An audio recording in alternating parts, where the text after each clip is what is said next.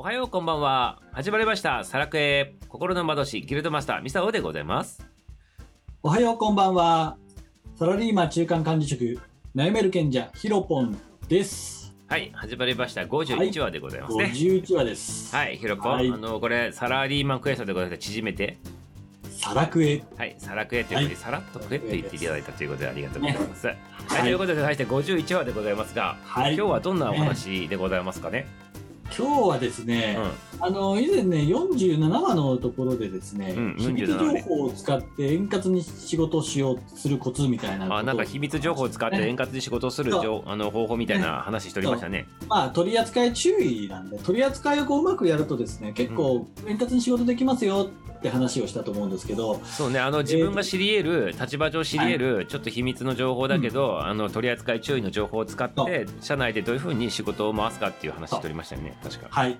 はい。で、前回、それはね、そう、社外の話だったんですけど、うん。これね、社外でもですね、うまく使えるっていう話をね、ちょっとあしたいな。社外のねね。取引さんとかそういうことでございますはい。かはい。でね、この場合はですね、秘密情報っていうよりかは、こうね、ここうね、個人の子と公子をですね、うまく使いこなすことで、こうね、相手とのね、こう交渉とかですね、まあ、うまく相手の心を掴んで仕事ができるんじゃないのかなというのはね、私経験的にちょっと、まあ私は意識してこういうふうにやってますっていうお話をちょっとしようかなと思います。うん。個人の子と子って例えばどういうこと？個人の子っていうのはあの向こう先の担当者の人のことを言ってるわけで。あ、自分のことです。あ自分のことを子って言ってる。そうですね。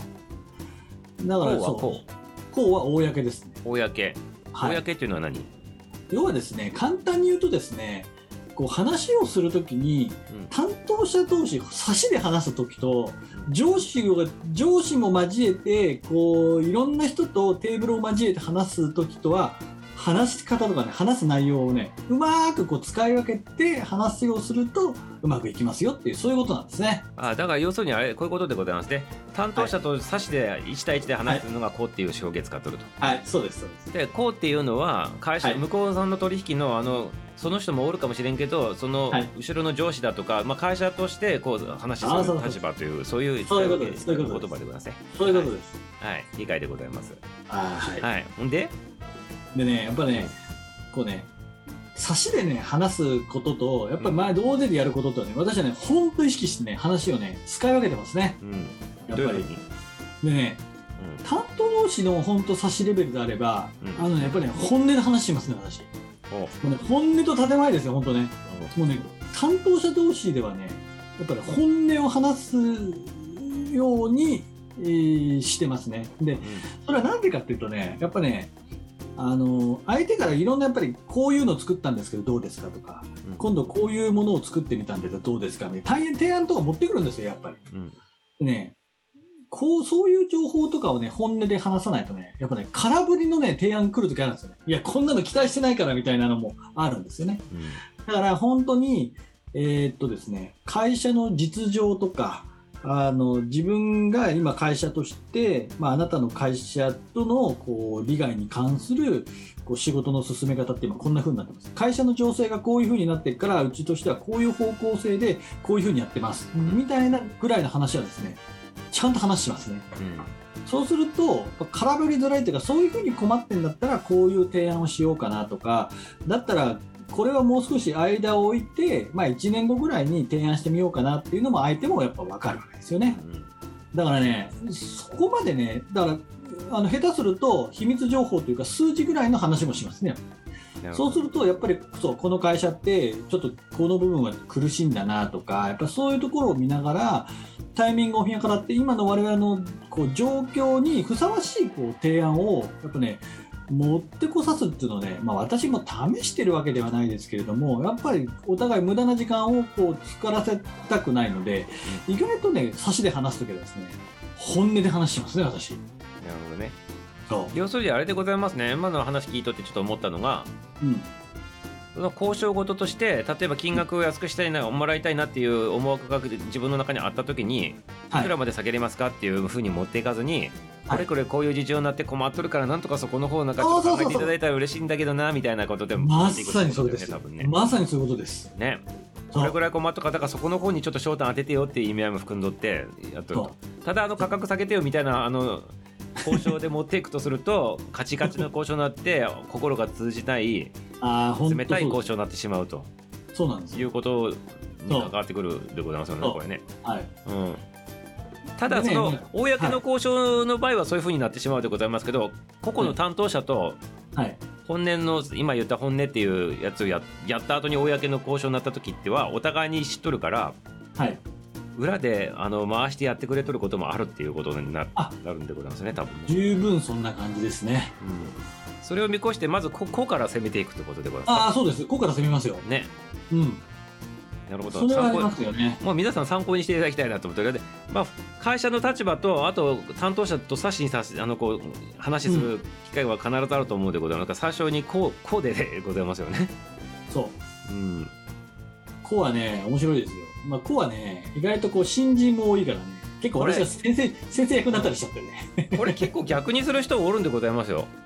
あの公の方のあの大きい方と先にさ話してうん。そこからあのふ割り振られた担当者と後から話する人がおってこれなかなかちょっと順番逆じゃないって思うことあるんでございますけど。ああありますよね。う、うん。ん、やっぱね担当者から崩していかないとね上の人間崩せないですね。私そう思いますね。ううんん、だから通り一遍の機械みたいな交渉しとったらダメということ。ああもちろんそうですよ、うん。だからそのこうこうで話する時も、はい。ぶっちゃけぶっちゃけ話とかさそういうことだよ、ぶっちゃけ話とかああそうそうそう弱みをちょっと見せ見せた話とか。そう、ね。いい言い方しますね。なんか助けてほしいなっていうこととかそういうことをに匂わせたらおかしいけどそういうことを本音として話すわけでございますよね。そういうことですこれなかなか本音言えるね言えないでございますから皆様ね。そう。でねまあ一つポポイントというかあれは初対面じゃやらないです。やっぱ何回か交渉とか顔合わせをしていくうちにそういう関係にねこうなるというかねなるようにやっぱね我々から仕向けていくことですね。うん。向こうは仕事を取らなきゃいけないのでやっぱねガツガツ来づらいですだから我々の方から心を開いてあげてもうねプライベートな話とかですね結構やるわけ。そういうところからアイスブレイクをお互いしてまあ話していくっていうのはね意外とね誰からも教わらずに私はね自然にやってるって感じですね、素晴らしいでございますね。うん。昔あのサラーリーマンの中であの古い言葉かもしれないけどノミニケーションとかね。あそうですよ。あったりとかあと何その接待つそう。あったりとかしてそのキャバレーとかなんとかに連れてってね。あのお金使って そういう利害関係を持たせた上で交渉するっていうのが流行っとった時期あったでございますけどでも今なかなかこういう環境下でねそういうことできないでございましょできないですね。うだからやっぱり今みたいなヒロポンやっとるようなやり方じゃないと通用しないのかもしれないでございますね逆にね。その通りですね。だからなんかそういうまあねキャバレーじゃないですけどそういうノノミニケーションっていうところうん。でなんかこう世間的には、まあ、よく叩かれる時あるじゃん接待するだのしないだのってお金の流れがどうのこうのってあるんですけどうん。我々サラリーマンから見るとですね、まあ、お金の流れは抜きとしてこれノミニケーションってねやっぱね交渉する上ではねとっても大事な手段ですねこれやっぱり、きっかけになるでございますからね本音喋るためそうのなんですよやっぱり。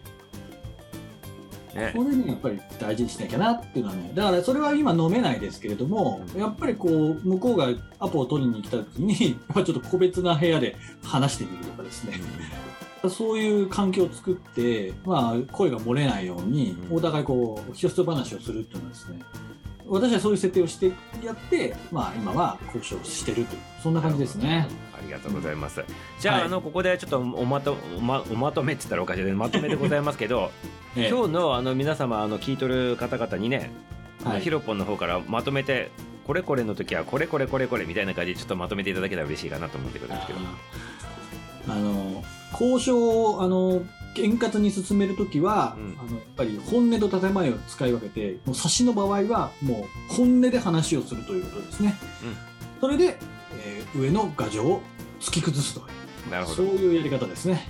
本音で話っていうのは要するにこっちで弱みを見せたり、はい、ね。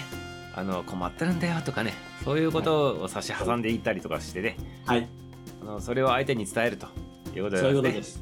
はい、はいありがとうございます。ぜひ参考にしていただきたいなと思ってます、ね、はい、参考にしてください。交渉術みたいな話でにも関わる話でございますからね、ぜひ参考にしていただきたいなとはい、それではね、はい、51話これで終了したいなと思っております。ありがとうございました、はい、ありがとうございました。はいそれでは皆様さようなら。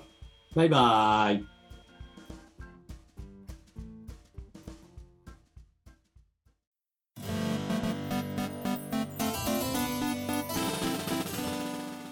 いかがでしたでしょうか？この番組がね面白い楽しいもう少し聞いてみたいなと思われましたらねぜひいいねとフォローの方をお願いします。そしてこの番組では皆さんからのコメントレターをお待ちしております。サラリーマン人生の中でねこういう問題が今あると悩みそういったことがありましたらねぜひぜひ送ってきてくださいませね。スタイフのレターそして Twitter、インスタの方もやっておりますのでそちらの方からでも大丈夫です。ということでまた次回もお会いしましょう。バイビー